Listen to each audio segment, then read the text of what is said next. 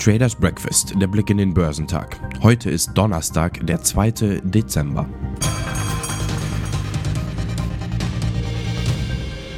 Es lief so gut an den Märkten, bis der erste Omikron-Fall in den USA bestätigt wurde. Die Hauptindizes verloren ihre Gewinne und drehten ins Minus.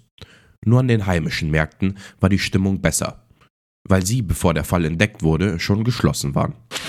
Die Aktien im asiatisch-pazifischen Raum kämpften im Donnerstagshandel um eine Richtung, da die Bedenken über die wirtschaftlichen Auswirkungen der Omikron-Covid-Variante weiterhin auf der Stimmung der Anleger lasten. Der Hang Seng Index in Hongkong stieg um 0,2% und machte damit frühere Verluste wett. Die Aktien von Razer in der Stadt fielen jedoch in einem unruhigen Handel um mehr als 8%. Das Unternehmen teilte mit, dass ein Konsortium ein Angebot für eine Privatisierung zu einem Preis von 2 Hongkong-Dollar 82 pro Aktie abgegeben hat, was etwa 5,62% über dem Schlusskurs von Razer am Mittwoch liegt. Die Aktien des chinesischen Festlands waren uneinheitlich, wobei der Shanghai Composite über der Flatline schwebte und der Shenzhen Component um 0,19% nachgab. In Japan gab der Nikkei um 0,4% nach. Der südkoreanische Kospi stieg um 1,2%. In Australien fiel der S&P ASX 200 leicht unter die Flatline. Der australische Handelsüberschuss im Oktober belief sich nach offiziellen Angaben saisonbereinigt auf 11,22 Milliarden australische Dollar. Dies lag entgegen den Erwartungen einer Reuters-Umfrage, die für Oktober einen Überschuss von 11 Milliarden australischen Dollar erwartet hatte. Nachdem die Centers for Disease Control and Prevention den ersten Fall von Omikron in den USA bestätigt hatte, gaben die großen Indizes ihre soliden Gewinne auf und drehten am Mittwoch ins Minus. Der Dow Jones fiel um 210 Punkte, nachdem er in der Spitze des Tages um 520 Punkte gestiegen war. Der SP 500 sank um 0,5%. Der Nasdaq Composite fiel um etwa 1,3%, nachdem er zuvor um 1,8% gestiegen war und setzte damit die Schwankungen der letzten vier Sitzungen fort, als die Omikron-Bedrohung bekannt wurde. General Motors plant die Gründung eines neuen Joint Ventures mit einem südkoreanischen Chemieunternehmen, um die kritischen Materialien zu produzieren, die für Elektroautobatterien benötigt werden. Dies ist ein wichtiger Schritt, um die Lieferkette zu kontrollieren und das Risiko von Unterbrechungen in der Zukunft zu verringern. Der Autohersteller aus Detroit teilte am Mittwoch mit, dass er eine unverbindliche Absichtserklärung mit POSCO Chemical unterzeichnet hat, um das Joint Venture zu gründen, und dass er erwartet, bald endgültige Vereinbarungen zu treffen. Die Unternehmen haben im November trotz der Sorgen über die steigende Inflation und der Gefahr, dass die Pandemie das Wachstum in den Wintermonaten verlangsamen könnte, in einem robusten Tempo neue Arbeitsplätze geschaffen. So ein Bericht des Lohnverarbeitungsunternehmen ADP vom Mittwoch.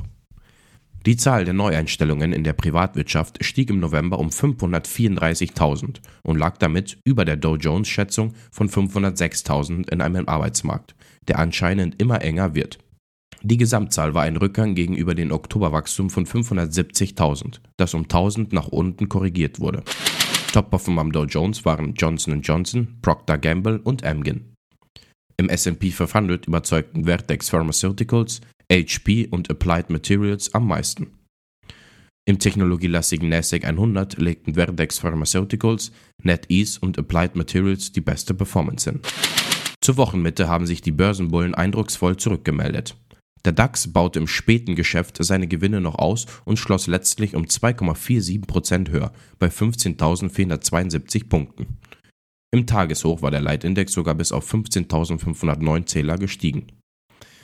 Er schaffte es auch wieder über die 200-Tage-Linie, einen wichtigen technischen Indikator für den langfristigen Trend. Der Energiekonzern RWE hat in Dänemark einen Auftrag zum Bau eines Offshore-Windparks an Land gezogen. RWE sei per Los aus der Ausschreibung als Sieger hervorgegangen, teilte die dänische Energiebehörde gestern mit. Bei dem Windpark handele es sich um den bislang größten seiner Art in Dänemark. Das Land sei einer der wichtigsten Offshore-Märkte in Europa mit großen Wachstumsambitionen, erklärte RWE. Der Windpark mit dem Namen Thor werde vor der dänischen Westküste errichtet und solle im Jahr 2027 seinen vollen Betrieb aufnehmen. RWE-Papiere stiegen im DAX überdurchschnittlich um über 3%. Der Dialysekonzern Fresenius Medical Care verschlankt seinen Vorstand von 8 auf 5 Mitglieder. Die Manager Harry DeWitt, Vorstand für die Region Asien-Pazifik, Produktionsvorstand Kent Wanzek und Olaf Schermeier, verantwortlich für Forschung und Entwicklung, werden in das Executive Committee, das oberste Leitungsgremium direkt unterhalb des Vorstands, wechseln. Damit wird die Besetzung des Vorstands an das neue Betriebsmodell angepasst, das 2023 eingeführt werden soll, wie FMC erklärte. Rice Powell bleibt Vorstandschef. Finanzchefin Helene Gieser wird zusätzlich die Rolle des Chief Transformations Officer CTO übernehmen. Top-Performer am DAX waren Infineon, Daimler und Volkswagen. Heute werden die Erzeugerpreise sowie die Arbeitsmarktdaten für die Eurozone gemeldet. Erwartet wird ein leichter Rückgang der Arbeitslosenquote von 7,4 auf 7,3 Prozent. In den USA stehen abgesehen von den wöchentlichen Erstanträgen auf Arbeitslosenhilfe keine wichtigen Konjunkturdaten an. KWS Saat hält heute seine Hauptversammlung ab.